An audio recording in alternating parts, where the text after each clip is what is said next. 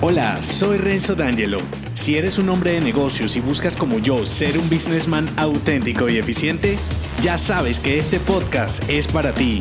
Acompáñame, te mostraré cómo mis estrategias de personal branding te simplificarán la vida, convirtiéndote en un hombre actual con marca personal premium. Tu transformación comienza ahora. Bienvenido.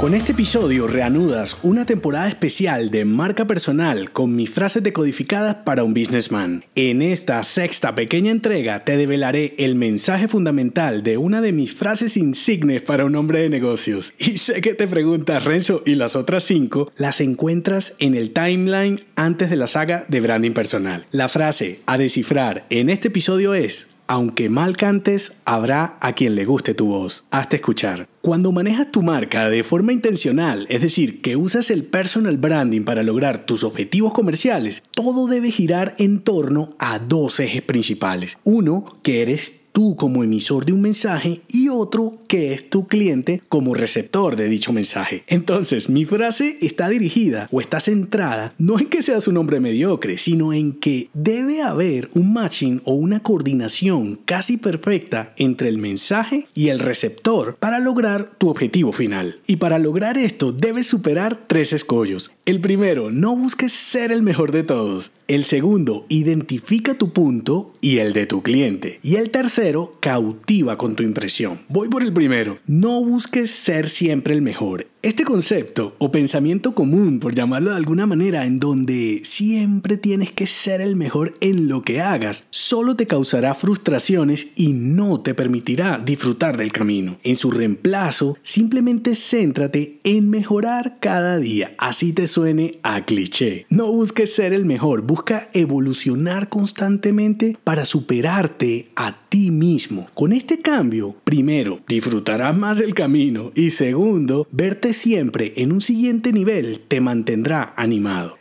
Segundo escollo a superar, identifica tu punto y el de tu cliente. Si tú estás en un punto A, siempre busca a un receptor que esté en un punto B o en un punto C. ¿Por qué? Solo así garantizarás que tu mensaje ayudará a ese cliente que aún no está en el punto A y quiere estar allí. Y como tú ya conoces el camino, se lo mostrarás con tu mensaje. Esto garantizará el interés en lo que digas cuando te hagas escuchar. Al contrario, no tendría mucho sentido. Si tu receptor está en un punto por donde tú no has pasado aún, no tendrás credibilidad y no te servirá hacerte escuchar así intentes gritar. Y tercer escollo a superar, cautiva con tu impresión. Ya con la seguridad que te da no tener que ser el mejor y el hecho de que tu receptor esté interesado en llegar al punto en donde tú estás ahora, configura un mensaje sencillo, amigable y auténtico. No trates de ser el más agradable de todos si no lo eres. Identifica tu tono. Cuando de estilo se trata no hay nada escrito, así que no esperes un guion. Para hacerte escuchar solo necesitas tu voz, no la de alguien más. Conclusión. Alinea los dos ejes básicos, emisor y receptor. Evoluciona constantemente para quitarte el estigma de ser el mejor en todo e identifica el punto en donde estás ahora para buscar a un cliente que te necesite. Y por último, configura el tono de tu mensaje con identidad propia.